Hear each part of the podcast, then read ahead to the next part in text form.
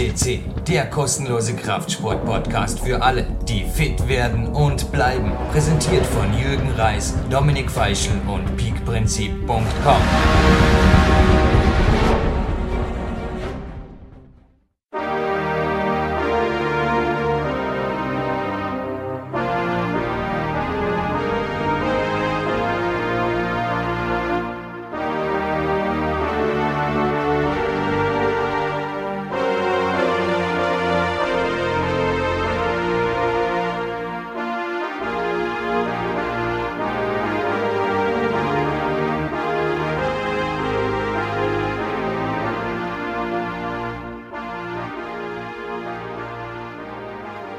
mit der kanadischen Nationalhymne, die erst zweimal hier auf PowerQuest CC zu hören war, eröffnen wir diesen Gold Podcast 228.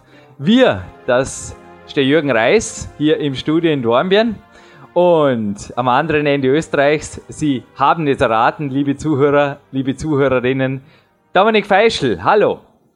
Ja, hallo Jürgen, hallo liebe Zuhörer und äh, ja, auch dieses Motto, das wir bei dieser Sendung haben und äh, bin sehr, sehr dankbar für dieses tolle Interview mit dem Interviewgast von heute. Also er ist ein Mann aus deiner äh, Sportzunft und ist ein ganz, ganz großer, erfolgsversprechender Mann. Also der ist noch sehr, sehr jung und dürfte in den kommenden Jahren noch für Furore sorgen, Jürgen. dürfte für Furore sorgen, ist gut. Ja? Dominik, du als professioneller Sportreporter, walte doch gleich deines Amtes über den Gold Podcast Star des Podcasts 228. Denn naja, ein Gesamtweltcup-Sieger im Sportklettern am Telefon, ich glaube, den hört man nicht alle Tage, ha? Ja, hört man nicht alle Tage und es handelt sich dabei um den Kanadier Sean McCall und äh, ja, Jürgen, er reiht sich einfach auch ein in eine ganze Serie von Kletterstars, die mittlerweile auf CC zu hören sind. Also angefangen vom François Legrand, der ja eine, eine absolute Ikone ist und geht weiter über einen Boulder-Weltmeister, über den Kilian Fischhuber, selbst Gesamt-Weltcup-Sieger im Bouldern, also und geht jetzt weiter zu diesem Kanadier, dem Sean McCall, der ja im Alter von 22 Jahren schon irrsinnig große Erfolge feiern durfte im Weltcup, bei Weltmeisterschaften und ja, er hat schon er hat schon einiges bewiesen mit diesem jungen Alter und ich glaube auch, der Sean McCall, der ist seit Jugendjahren schon sehr, sehr erfolgreich in seinem Sport. Ich habe herausgefunden, dass er auch Junioren-Weltmeistertitel sein eigen nennt und er ist ein ganz, ganz besonderer Athlet, denn das ist ja ein Klettern, wir haben das einmal in einem früheren Podcast mit dir schon erklärt, das Klettern ist ja nicht so, dass man einfach in eine Wand draufklettert. Da gibt es verschiedene Disziplinen. Es ist wie beim Skifahren, wo es eine Abfahrt gibt, wo es einen Riesendorlauf oder einen Slalom gibt. Das sind sehr, sehr vielseitige Sachen gefragt, auch im Klettersport. Also es gibt da drei Hauptdisziplinen und die vereint der Sean McCall wie kein anderer. Maximalkraft, Kraftausdauer und Geschwindigkeit sind gefragt. Und zu einem Mark Schiarelli des Klettersports hat ihn auch die Eva Pinkelnick, die ja selbst Kaderskiläuferin im ÖSV-Team war, gekürt, also unsere First Lady auf unserem Podcast-Portal. Und wir sind und bleiben nach wie vor live on tape. Und alle Kletterer, die jetzt aufgeschrieben haben, dass, ah, Jürgen, der John McCall ist schon eine Gesamtweltcup-Sieger. Nein, ist er wirklich nicht. Er hat in China letztes Jahr, 2009, die Kombinationswertung gewonnen aus Bouldern, Lead, also Vorstieg, und Speed. Also er ist Gesamtweltmeister. Und Es ist crazy. Also, was der da in China aufgeführt hat, also ich habe mir ja nur, du weißt, ich war selbst nicht dort, ich habe dieses Jahr auf die Teilnahme verzichtet oder letztes Jahr besser gesagt bei der WM. Es war mir einfach zu weit weg. Dieses Jahr habe ich es übrigens wieder am Programm, also China sehr wohl und gefolgt von Korea, zwei Weltcups in Asien. Freue ich mich schon riesig drauf. Aber ich habe natürlich den Turnierplan und auch seinen Blog dann studiert, als er dort war. Und ich habe mir nur gedacht, Joe, du bist ja absolut crazy. Der hat fast an jedem Tag irgendeine Disziplin geklettert und während die anderen Ruhetag hatten oder oft nur maximal an zwei Disziplinen teilnahmen, hat sich der wirklich die volle Breitseite gegönnt und hat da trotz widrigster Umstände teilweise in China, also wir gehen da übrigens wie auch ich im Interview nicht näher drauf ein, aber bitte nachzulesen auf dem Blog, Dominik, auch du hast es gesehen, Er hat da die widrigsten Umstände befeitet und ist dann als Gesamtweltmeister, also amtierender Sportkletter, Gesamtweltmeister, Kombi-Weltmeister 2009 ausgestiegen. Was heißt ja, ausgestiegen? Er ist dran geblieben und ich denke, das ist jemand, time is on his side, kann man da dreimal unterstreichen. Ja, absolut. Also wie gesagt, diese drei wirklich sehr, sehr unterschiedlichen Disziplinen zu kombinieren und das zu einem Weltmeistertitel zu kombinieren, verlangt Respekt. Also schaue mir im Fernsehen auch immer wieder sehr, sehr gerne äh, ja, einfach Sachen wie die Skikombination, das ist für mich eigentlich das Größte. Beide sehr, sehr unterschiedlichen Disziplinen vereinen zu können und da erfolgreich zu sein, das verlangt diesen Respekt und du hast es richtig angesprochen, der ist ja wirklich noch jung, Anfang 20 und äh, das ist im Kletterweltcup, das beweisen unsere Studiogäste wie eine Spiel auf Klinik-Hofbach oder in, in François Legrand.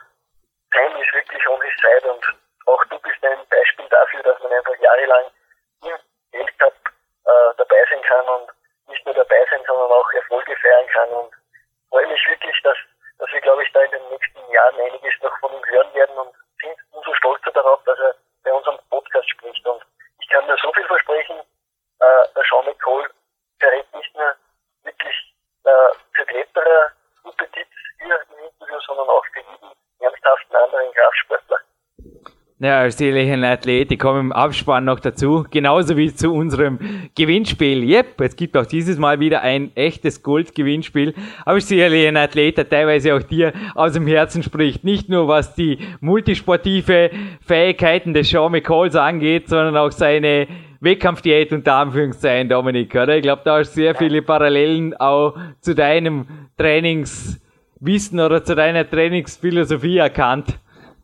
Ja, absolut. Also äh, mir gefällt das einfach, dass er weiß, was er will und, und wie er es erreichen kann und äh, wird auch im Interview dann nachher auch sagen, wie hart das oftmals ist, dass er sich eigentlich ja, überhaupt für, für Wettkämpfe, dass er daran teilnehmen kann. Also das ist ja ein Athlet aus Übersee und wie wir alle wissen, die Weltcups die sind vor allem hier in Europa und auch hier in Asien noch so beheimatet und nicht wirklich jetzt in ja, in Nordamerika, natürlich gibt es auch dort äh, Weltcups, also eher Bouldern und so, aber ja, das, das, das, das meiste spielt sich einfach hier in Europa bei uns ab und äh, da immer dabei zu sein, verlangt einiges an Organisation und, und auch Aufwand und der Sean McCall gewählt erst erfolgreich und ich würde fast sagen, das hören wir sich von ihm selbst an.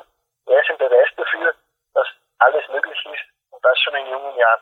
Kurze Vorwarnung übrigens noch, wir sind live on tape, ich habe es vorher betont und mich hat das Interview ordentlich psyched abgemacht an jenem Morgen. Also er hat tatsächlich, es war echt crazy, das Telefon sofort abgenommen. Die Presselizenz wollte in Barcelona übrigens sehr wohl auch sehen und auch ein Vorbesprechungsgespräch, genauso wie der Evgeni hat er mich das sehr genau abgeklopft, wollte da also auf keinen Fall ein Interview mit jemandem, der in seinen Augen seiner nicht würdig war irgendwas. Na, also er hat da so sehr genau gefragt, wer wir sind, was wir tun. Hat vermutlich er studierte, ich habe vorher einen Blog gesehen, auch IT, also zumindest ist das eines seiner Hauptfächer, dass er da auch HTML und JavaScript und so weiter programmiert. Der Bursche ist internetfit. Übrigens ein Foto von ihm ist auch in der PowerQuest CC Galerie.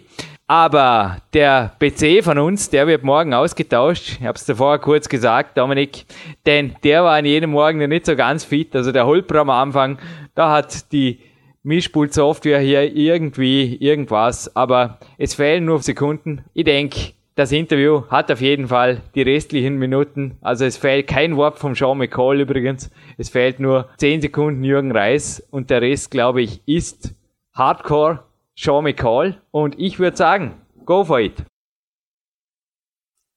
This is your host Jürgen Reis here on www.power-quest.cc and I have the utmost honor. We had the second time here, the national Canadian two time zones. This is the earliest interviews I ever made here from Austria. It's 5:30 a.m. Paris time, and on your place it's 8:30 p.m. So how was your day? Um, my day was pretty good. I was I was in school. Uh, I woke up also at seven in the morning Yeah. to go to school for eight thirty, and I was at school until five thirty uh, at night. Yeah. So you trained afterwards, or how is your day structured? Well, right now because I'm in school five days a week, uh, Monday to Friday I go to school, and then I get to go training on Tuesday, Thursday, Saturdays, and Sundays. So you only climb four days a week. Do I get you right? Yeah, usually four days a week, and sometimes if I have a lot of work to get done, I only climb three days a week. Wow, that's much less I expected. I mean, the other champs in the World Cups, they often climb six, the Spanish and Japanese guys up to seven days a week. Do you think this would be better for you to climb like this, or do you say, no, no, my system is alright? I I like my system. Usually, usually if I climb in Europe during the summers, I climb maybe four or five days a week, and I think I think that's really good. But any more, uh, I get tired, and uh, and then my skin starts to hurt. I have the same problem. I also can't imagine to climb six or seven days a week, even if I reduce the intensity. And I think that's the opposite of the things you want to do. Do I get you right when I say you are strong? Also because of your incredible boulder level. And this also leads to your very good results in lead. Yeah, I, try to only train bouldering, and right now, since I'm back in Canada, uh, I've been almost only training bouldering because uh, I think I can do better in the Boulder World than in a lead. No, you will be back in, also in lead next year. I mean, you I will be doing a, I will be doing a lead, but um, usually I prefer to do the bouldering. Yeah, yeah, yeah, sure, sure, sure. But bouldering, was it your first climbing sports? I mean, there are different disciplines, and you are the overall champion in all three disciplines. But it's absolutely clear that you are one of the strongest boulder guys. But in my opinion, you can also be a winner of a lead World Cup. So, how easy or how hard is it for you to say, no, no, this is my focus or this is my focus? Do you decide year by year or do you have a longer lasting plan, a strategy? Well, I find that uh, I have more of a chance to win a Boulder World Cup because uh, I find that I'm stronger in bouldering. And it's not that I'm not strong in lead climbing because I also think I can do well. And if I climb well, then usually I make finals. But I think for me to win a lead World Cup and to beat Patxi, to beat Ramón and Jorg, and even now Adam Ondra, it would take either A, a lot, a lot of training, or B, them to just screw up on the finals and fall below me. Yeah. I think it would be a lot harder to win a lead World Cup.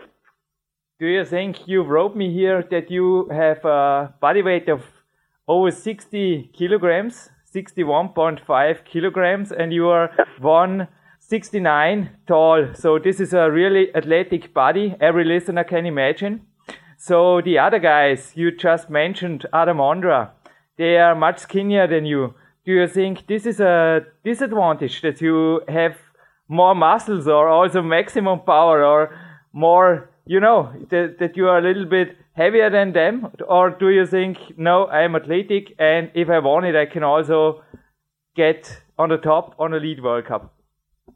I think I could get up to the top, but um, I, uh, like I said, I, I train for bouldering and I prefer it. And I think um, most of the lead climbers that always that will that win, like Adam and Patxi, they're very skinny Yes. compared to me. Yes. And you kind of need that body type to be a really good climber in, in indoors and outdoors. Do you think it's because of a body type, or do you think it's a special, maybe a stricter diet they follow, or they do something, other things, you know, they train with higher volume, or do you think, no, I am just not the body type? What do you. It's, it's not that because I could still win a World Cup. I just find that uh, they have the ideal body type for Okay. climbing. Okay. Usually, I would say the best but body type for lead climbing would be to be very tall and to have a very skinny and then be light. Yeah, yeah. Sure. It just leads me to the next question. Do you follow a special off-season on-season diet. I think also in the winter in Canada, how do you live? Do you have a periodization? Do you make muscle build-up phases and then cut down a little bit for the World Cups, for the Boulder World Cups, or how is your strategy in the winter, in the Canadian winter, in the long Canadian winter now structured?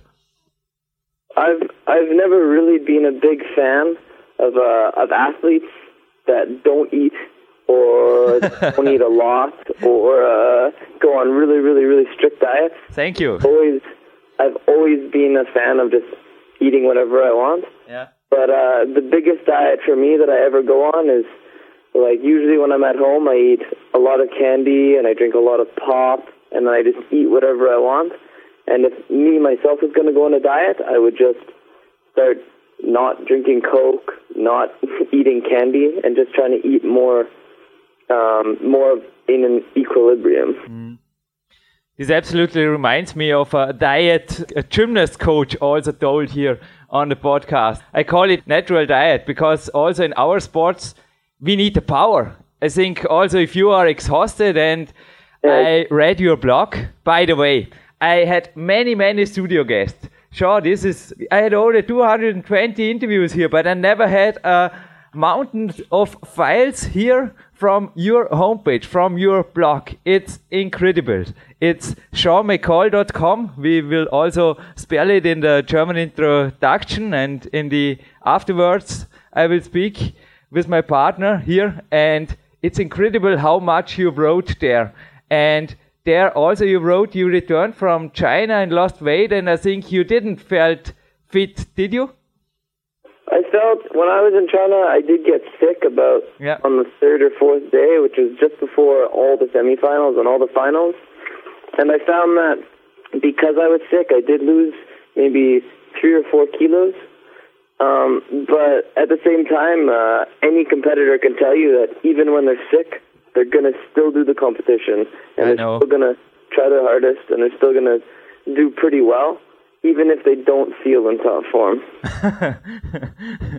I was in Asia before. I was. I remember me. It remembers me to Singapore. I was in the same room as Rashek, and he was really, really sick, really bad sick. He had something in his lungs, and I remembering he was also, I think he was in the top five there.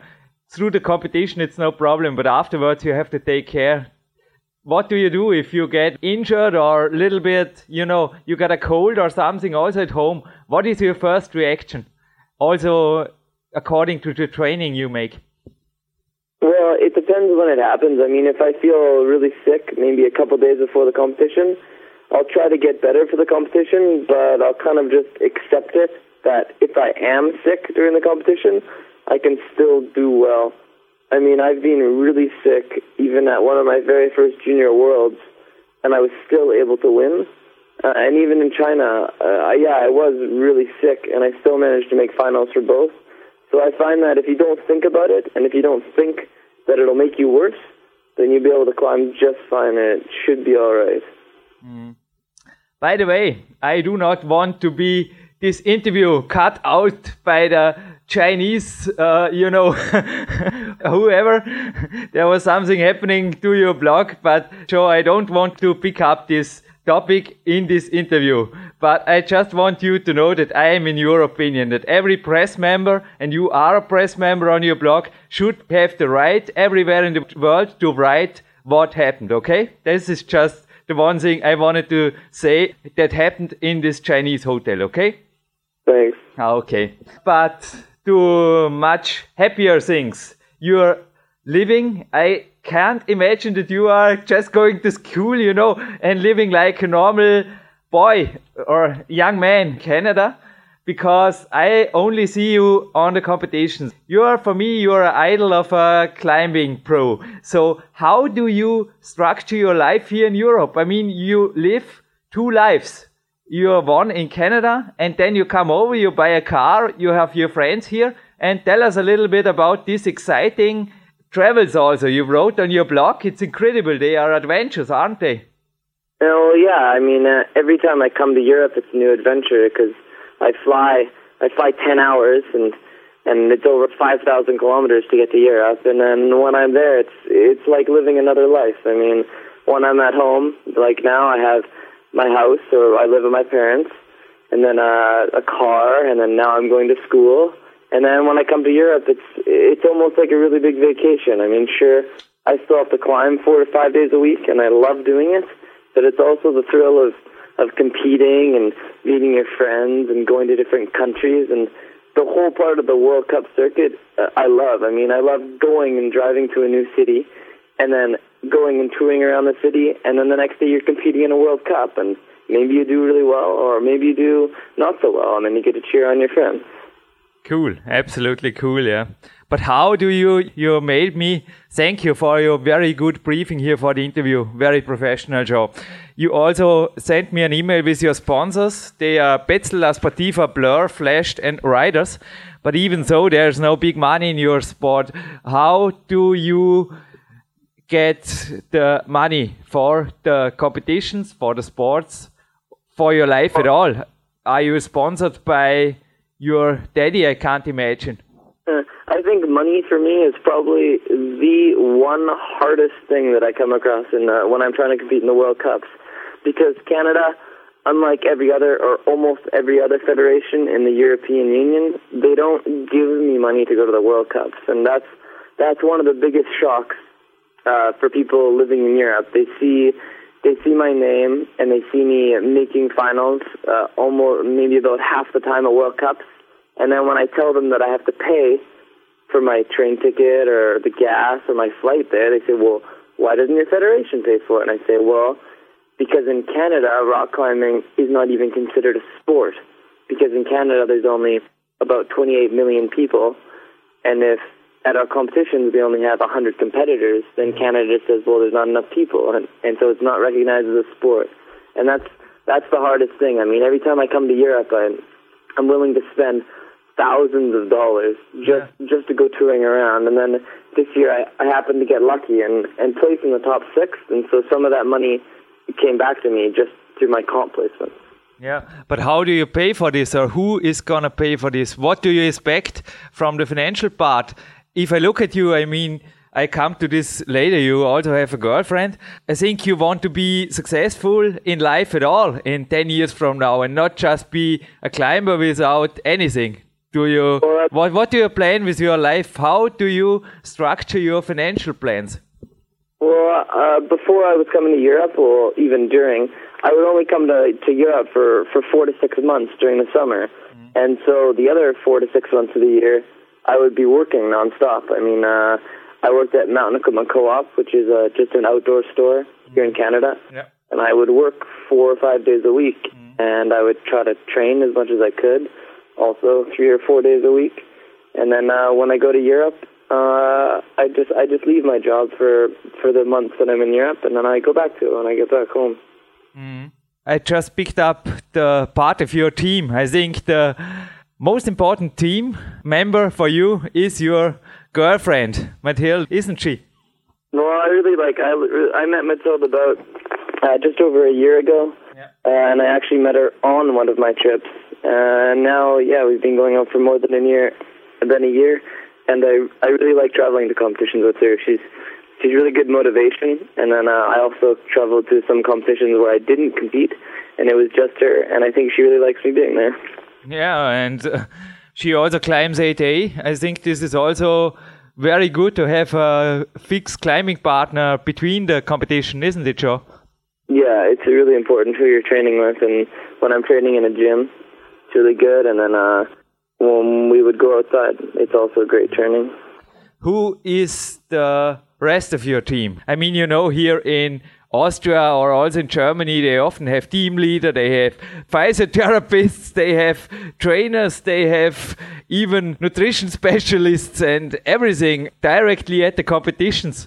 You often show up there, you and your girlfriend. For me, also a perfect team, but I think there is also a difference beside the financial part you just spoke about. Well, it's hard too, yeah, because when I go to World Cups, I don't have a manager there to go to the technical meeting, and I don't have anyone to book my hotels, and for a lot of the other competitors, all they have to do is they show up, they book into their hotel, and yeah. they have to compete. Whereas I do have to find a hotel, book it. I'm supposed to go to the technical meeting, but sometimes I'm traveling that whole day and I can't make it.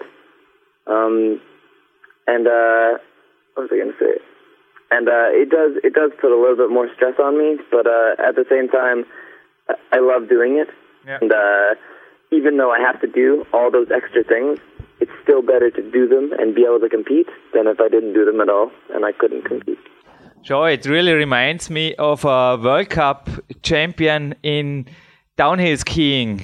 Marc Girardelli was also here on the podcast and he told me, Jürgen, I also had to do all my booking and traveling alone, also the ski preparation together with my father, but it made me prepared for the later life. So in later life, I watched to the other athletes and they were absolutely they were nothing without their coaches and without their helpers. They were unable to book a flight, a simple flight. And he learned from this, and now he is a very, very successful businessman.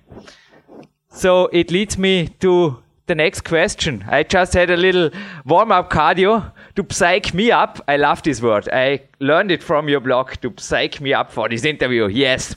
and Bon Jovi sang something like for the next 100 years. I mean, 100 years is a little bit a long term, but how many years do you think from now is it for you also with your life if you take a look at the whole picture good for you to compete on a World Cup here in Europe like you do like now? Well, I can see definitely in the next um, in the next five to ten years, uh, I will for sure be coming back to Europe every year. I mean, right now I am in a school program, but my school the school programs in North America only go for eight or nine months of the year, which means for the the months in the middle of in the during the summer. I mean, uh, usually June, July, August uh, I'll be able to come over to Europe and compete. And then um, once I'm done my my four years of school, then uh, I make a choice. I mean, yeah, I can go and start working right away, or I'll probably take another six, eight, maybe even twelve months and come live in Europe again. But I could definitely see my myself competing well into my thirties. Yeah, I also see you far beyond your 30s. I mean, in front of your interview, there was an interview with Evgeny Ovchinnikov. He was in the semifinals in Barcelona and he reached his 39th year of living and over two decades of competing. Yeah, is this also a dream of you to stay long, long, long? It is. I mean, uh, when I was really young, I mean, I entered my first World Cup when I was 16, and back back when I was 16, you had to actually be 16 to enter the World Cup. You couldn't be turning 16 by the end of the year. And uh, now I'm 22, and uh, I've I've seen the sport grow since when I was 16. And I'd really like to start giving back. I mean, I started coaching uh, junior kids at in my hometown, Vancouver, and then this year I was also an assistant coach for the junior world climbing uh, for the junior national team out of Canada. Back to your training a little bit. I just have your homepage here, and there is not only your age and your country, there is also a question of other sport practiced. And there is football. And I remember we talked about it in an isolation last year on the World Cup. You are also interested in other sports, aren't you? I've always I've always loved doing other sports. I mean, uh, even during school, when I would go on a course and it'd be physical education, I loved playing football. I loved playing American football. I loved playing hockey. I loved playing baseball. I just I like any sport where you're running around and staying active. And uh, and then also I'm I'm a very competitive person. So even if I'm bad at a certain sport, I'll either go and practice it to make myself better or I just won't play it anymore. But even so, you are not doing any specific strength training. Maybe on the other days, you just told us in the beginning of the interview that you are only climbing four days a week. On the other days, do you meet a gym, make some gymnast exercises? Are there any, you know, secret exercises? Tell us about it, sure. Well, there's no secret exercises. I mean, I train with five or six of my really close friends, and then uh, if they have a new a new uh, a new training system or a new a new conditioning exercise, we'll all try it together. And usually it's it's really good. I mean, I learned a lot of my training, uh, at least of my conditioning, from my friends. And then uh, some of the climbing workouts I take from. Sometimes I see them do it in Europe. Sometimes I take it from my coaches, or sometimes I just make them up myself. But usually I just think training, doing anything at training is better than not training at all. So as long as you're there and you're climbing, you should be getting stronger. Yippa! Those are the words they Jürgen like. you also posted a great training schedule, a bouldering schedule in your blog. It is a original scan, a copy of a hand note you made in your climbing gym. And sure, to get all the boulderers a little bit uh, better introduction in your training. I mean, you even warm up for 75 minutes for a competition I read on the blog, but also your boulder sessions, they are high intensity, but they are also high volume and with short breaks I read there. Would you tell our listeners more about that? Well, uh, that one training schedule I did, uh, uh, I started it kind of uh, just as something to do for fun. I mean, I wanted to do all the boulder problems in my gym, and in the gyms in North America, we tape boulders. We don't just put a bunch of holes on the wall. And I wanted to do all the boulder problems. And then after doing it for about five minutes, I said, "Oh, well, I want to know how many moves I did, so I could tell." And then I wanted to know how many boulder problems I did, so I just said to myself, "Oh, I'll just take a big piece of paper and I'll write it all down." And then I was gonna, I was supposed to go in and do it again in two weeks, um, but it turns out that I left for a competition and I couldn't do it a second time. So you always need, if you train alone, you make yourself measurable goals also for the next session. Do you have a training log or how do you measure your training in the winter, especially in the winter. I mean, in the competitions, it's a little bit easier. Other guys, they build the boulders and you have to make it and you have your goal. But when you train alone, how do you make your training still psych you up or still make you driven? Well, during the winter, it's obviously the hardest time to be psyched for competitions because you're not going to compete for another four to eight months. Uh, but for me, I just, I still love climbing. And so whenever I'm training, I'm still climbing, and if I don't like what I'm doing, then I'll go do something else. And I I never really understood why people do training for six days a week or for a month or four months on something they don't like to do. I mean, sure you could do it a couple of times because you don't like it and you know it's going to be good for your training, but if you really don't like it the whole year, then you should just be doing something else. I agree. I agree. Otherwise, it's a job you don't like and not your passion, and your passion is climbing. Also, other North American climbers like Chris Sharma, they flew over here and made very good results on the World Cup. Even so, it's just a few bunch of climbers who ever came there to Europe and made good results on the World Cup do you think that climbing for North American or Canadian is a special a problem because of the missing World Cups over there? Why are they not there? They are even in Asia. The reason why is because uh, we don't have a lot of resources to hold big competitions like that. Whereas a lot of the competitions in Europe, they've been doing it at the same gym and even the same route setters for 10 years. Where it's hard, it's hard to bring that over to North America. But but I can tell you that we're in the process of doing it. I mean, you've seen for the last two years, there's been a bouldering World Cup in Vail, and hopefully within the next two years, by 2011, we'll be able to host a lead World Cup. But I also find that even with all the World Cups in China, some of the federations they start to complain about having to travel too much. And if we had two World Cups in North America, and then you had three Cup World Cups in Asia, and then there was only three in Europe, I think they would just complain.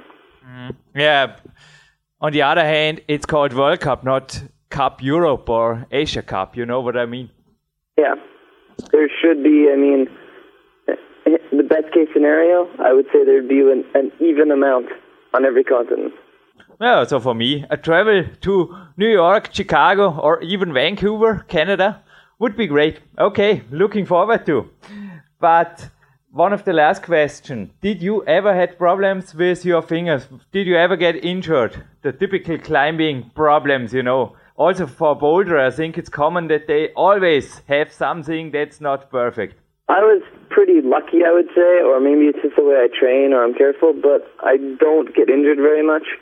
When I was when I was 13, I got um uh, I hurt one of my fingers, uh, but that was when I was pretty young, and it was from putting from doing a mono and a bolt hole.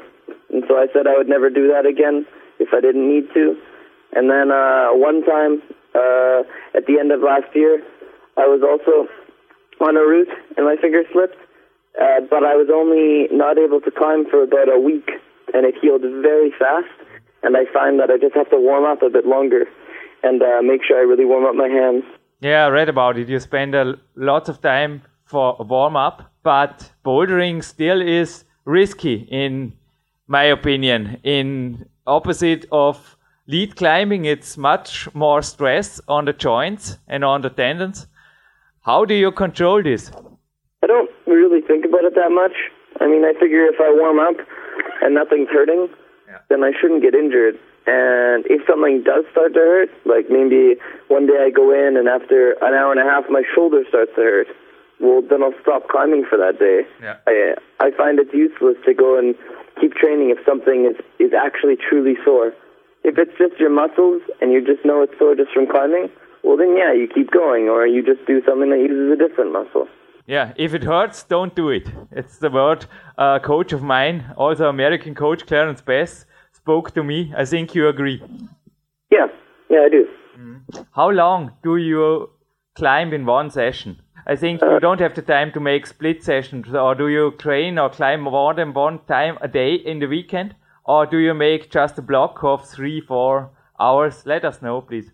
No, usually I don't have time to do more than one once in the same day, and uh, usually when I go in for climbing, I try to stay for three hours, okay. and sometimes I can stay for three and a half, and then on once on the weekend I try to stay for four.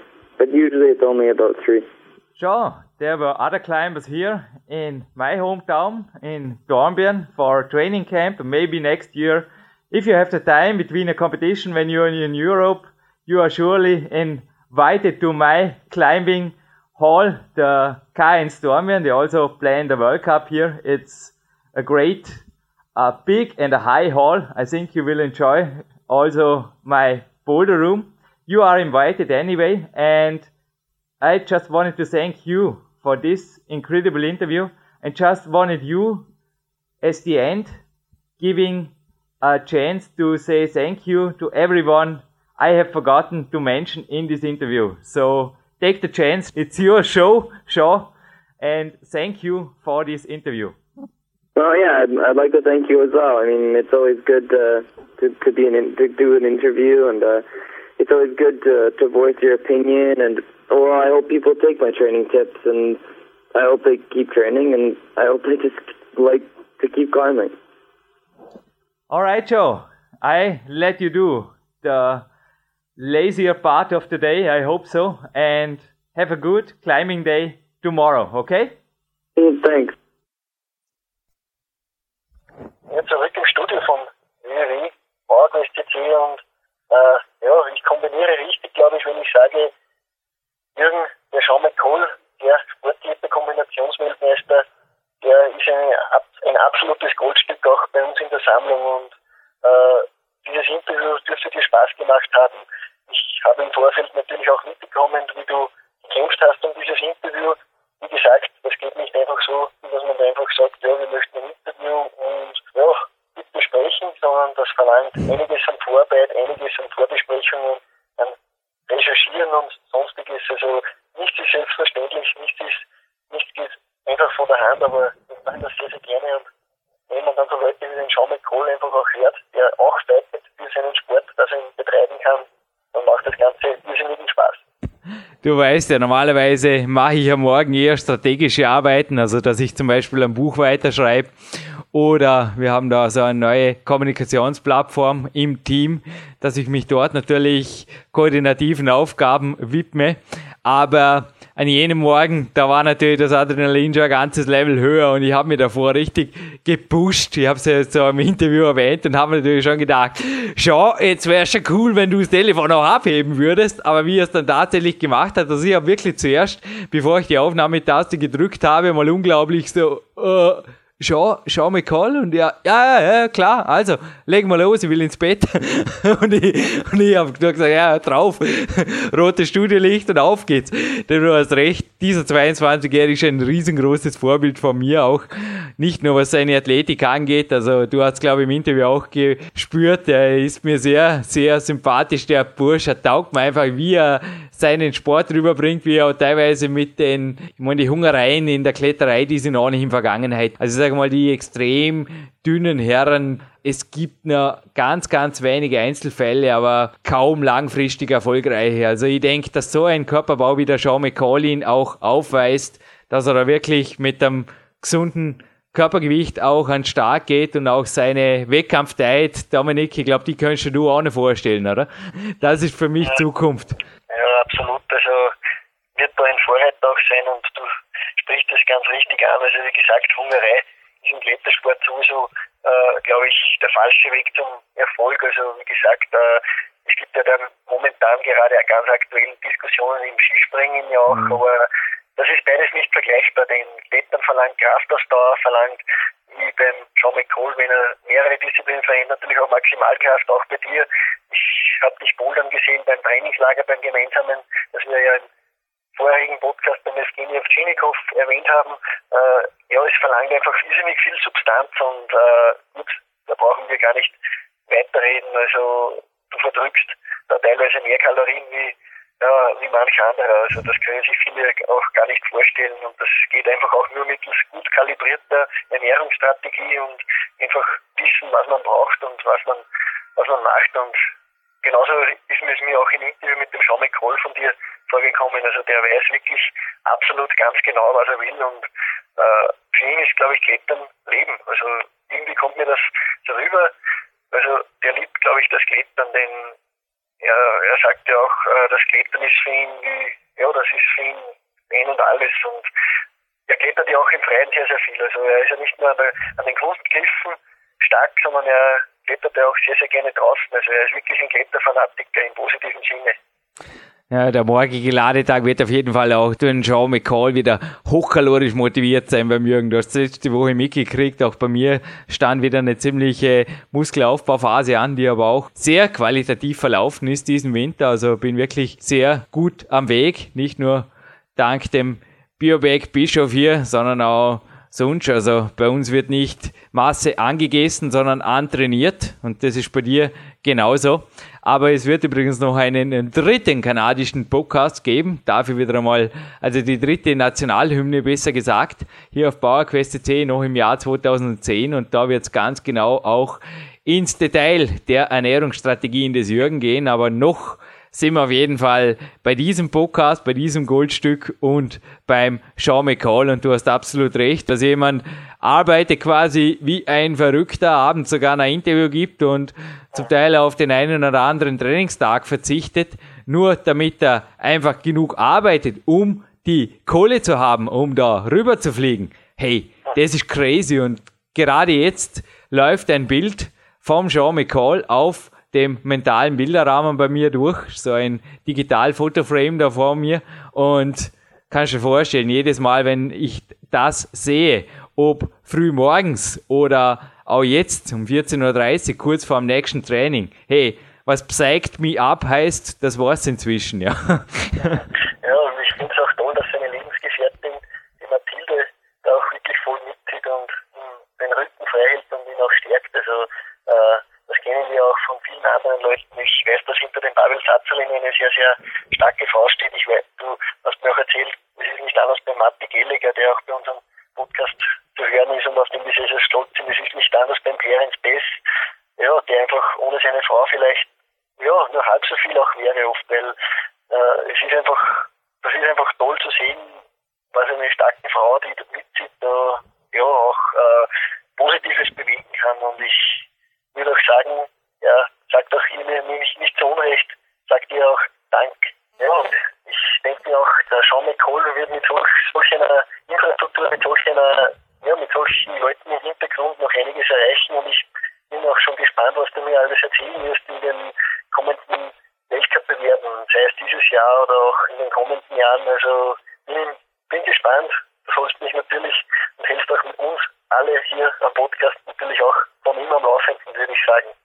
Darf ich noch kurz für die Singles sprechen? Ich glaube, es reicht schon eine oder zwei oder drei oder vier, wie es bei mir sogar sind, starke Frauen im Team zu haben, die einfach immer wieder auch, du hast recht, für den A. Kick sorgen. Eine davon hast du natürlich auch kennengelernt, die Eva. Ich denke, die als Trainingspartnerin im Kletterraum, mh, hm, da braucht man nicht unbedingt liiert zu sein, da geht da was weiter, oder? Ja, absolut. Also Hut ab, äh, dieser Power Lady und äh, durfte ich, wie gesagt, schon ist auch in unserem Podcast zu hören, ist ja auch Big-Athletin des Jahres geworden und äh, ist das auch zu Recht geworden. Und momentan ist sie auf der Skipiste im Einsatz als äh, Skilehrerin, du hast es vorhin erwähnt, eine ehemalige ÖSV-Kaderläuferin und ist aber auch in der Kletterhalle im Boulderraum gewaltig stark und äh, ja, stärkt auch dir den Rücken, denke ich mal, mit ihrer Energie und mit ihrem Einsatz. Ja, nicht nur du recherchierst hier immer wieder sehr penibel vor im Vorfeld, also auch dank dir gelingen immer wieder Interviews, sondern auch die Eva ist im Redaktionsteam einfach unentbehrlich und legt auch im Boulderraum immer wieder die Latte höher, genauso wie jetzt zum Fachlektor ab von PowerQuest 2. Danke Eva Pinkelnick, aber danke auch Sean McCall. Und was ich dir schon im Interview noch versprochen habe, das mache ich jetzt natürlich gerne. Es ist nämlich ein Blog von dir im Internet aufzufinden. Also nicht nur der Dominik hat unter www.naturtraining.at seinen eigenen Blog, sondern auch der Sean McCall. Der ist irrsinnig schwierig aufzufinden. Also am besten, bevor ich jetzt da eine Buchstabierrallye veranstalte, das haben wir mir jetzt gerade überlegt, ist es auf der PowerQuest C schauen, wie schreibt sich der Mann jetzt genau. Und diesen Namen, diesen Namen, also es gibt ja die Jürgen Reis kaum. Wie schreibt sich die? Ja, einfach auch Jürgen und Reis aneinander gehängt und .com. Und genau so hat der Sean McCall sein irrsinnig schwieriges Internetphänomen da gelöst. Er hat auch seinen Namen davor und dann der Nachname Sean McCall aneinander gehängt und ein .com dahinter. Und dann kommt man direkt auf seinen Blog und dass er da nicht gerade jeden Tag schreibt, ist auch klar, weil einfach, naja, sein Leben spielt in verschiedenen Bereichen sehr erfolgreiche Stückchen, aber Vancouver das mag vielleicht jetzt, wo der Podcast online geht, dem einen oder anderen ganz bekannt vorkommen und zwar jetzt nicht unbedingt äh, aufgrund des Klettersports, Dominik, ja? Ja, der Sean McCall stammt ja aus Vancouver. Das ist die, eine große kanadische Stadt und äh, äh, um die dreht sich natürlich jetzt momentan auch das Sportgeschehen im Winter. Also gerade jetzt sind die Olympischen Spiele äh, im Gange und äh, das führt uns direkt auch zu unserer Gewinnfrage und zum Gewinnspiel. Es gibt wieder tolle Preise zu gewinnen. Jürgen, es gibt ein Klettermagazin, ein Hallenspecial, das dem Paket beiliegt. Es gibt äh, ein PowerQuest, das Buch, das ja bald eine Nachfolger erfährt. Äh, das PowerQuest von dir und von mir signiert, legen wir bei. Und ja, dann ist noch etwas ganz, ganz Besonderes dabei, dass ja, die Anstrengungen von uns der letzten Wochen auch äh, beinhaltet und ein sehr, sehr tolles Geschenk geworden ist. Also es ist der brandneue Pullover, eine starke Phalanx, bildet der aus deiner Homepage jürgenreis.com, meiner www.naturtraining.at an die ja, mittlerweile europäisch umfassende Seite www.kettlebell.eu, wo ein ja, wirklich dicht gefächertes Instruktorennetzwerk äh, dabei ist. Auch der Pavel Zazzolin ist da drinnen ein Schirmherr. Und äh, das führt mich auch zum Lehrherrn dieser Kettlebell EU, das ist der Dr. Dil Sukup und der hat die Dil Sukup.de und das ist ein gewaltig schwarzer, toller Pullover mit den Logos auch und äh, auch den legen wir noch dazu, damit es im Winter, wir haben gerade momentan Winter, damit es im Winter nicht kalt wird und eignet sich natürlich hervorragend zum Training auch und ich werde ihn auch heute beim Hangeln wieder anhaben und bin sehr, sehr stolz auf diesen, äh, auch die Leute, die drauf sind, bin ich sehr, sehr stolz, dass ich das präsentieren darf.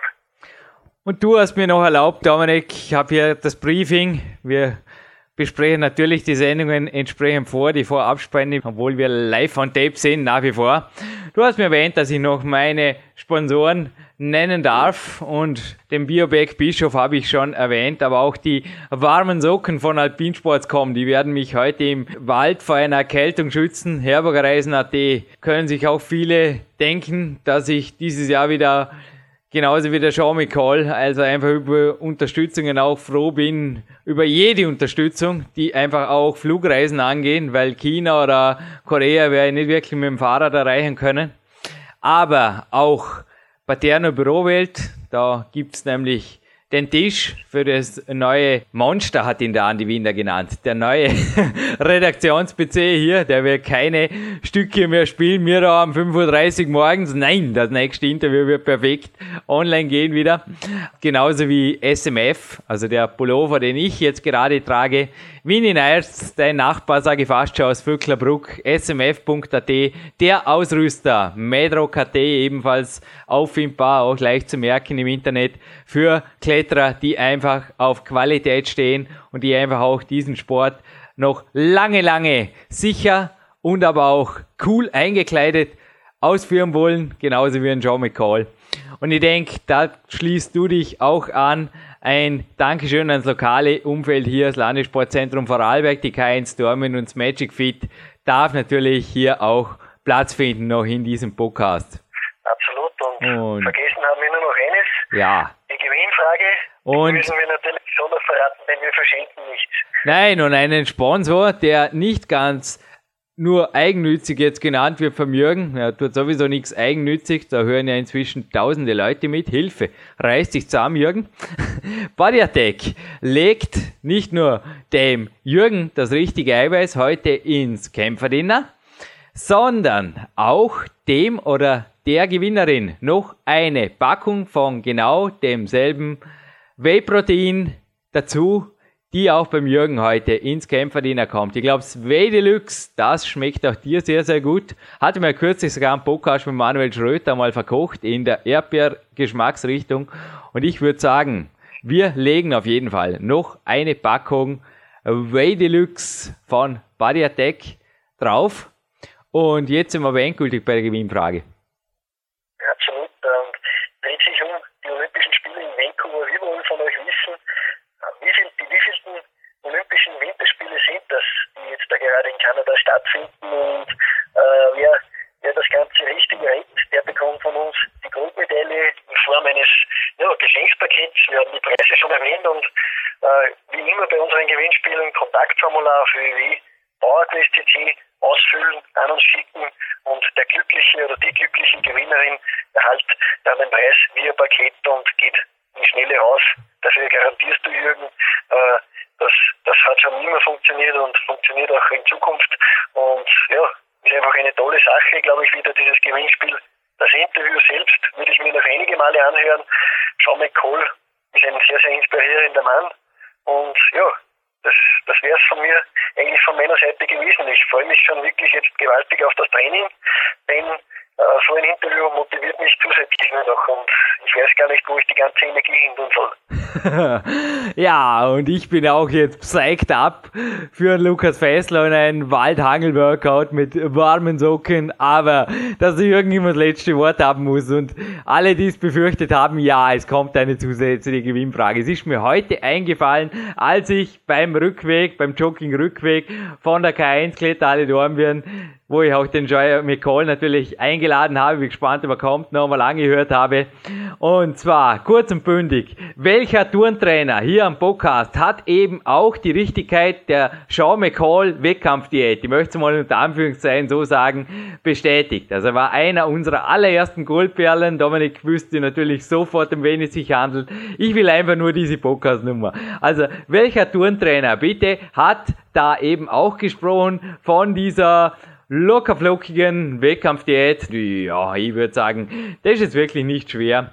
Schwer wird jetzt die Gewichtsweste, aber ich denke, mit der Energie, du hast recht, Dominik, die uns der Sean McCall gegeben hat, wird selbst dieses Workout mit dem Lukas Fessler und vielleicht darf ich auch dich, wie beim letzten Trainingslager vor wenigen Wochen bald wieder hier begrüßen, wird auf jeden Fall Genial. Und ich würde sagen, wir gönnen dem Sean McCall denselben Abschluss. Zur Überraschung auch für dich, Dominik, wie letzte Woche dem Evgeny Ovchinikov auf der Gold Nummer 227, nämlich die vollständige kanadische Olympianationalhymne, darf man fast schon sagen. Kommt jetzt noch einmal live on tape auf www.bauerquest.cc, dem größten deutschsprachigen Kraft- und Fitness-Podcast.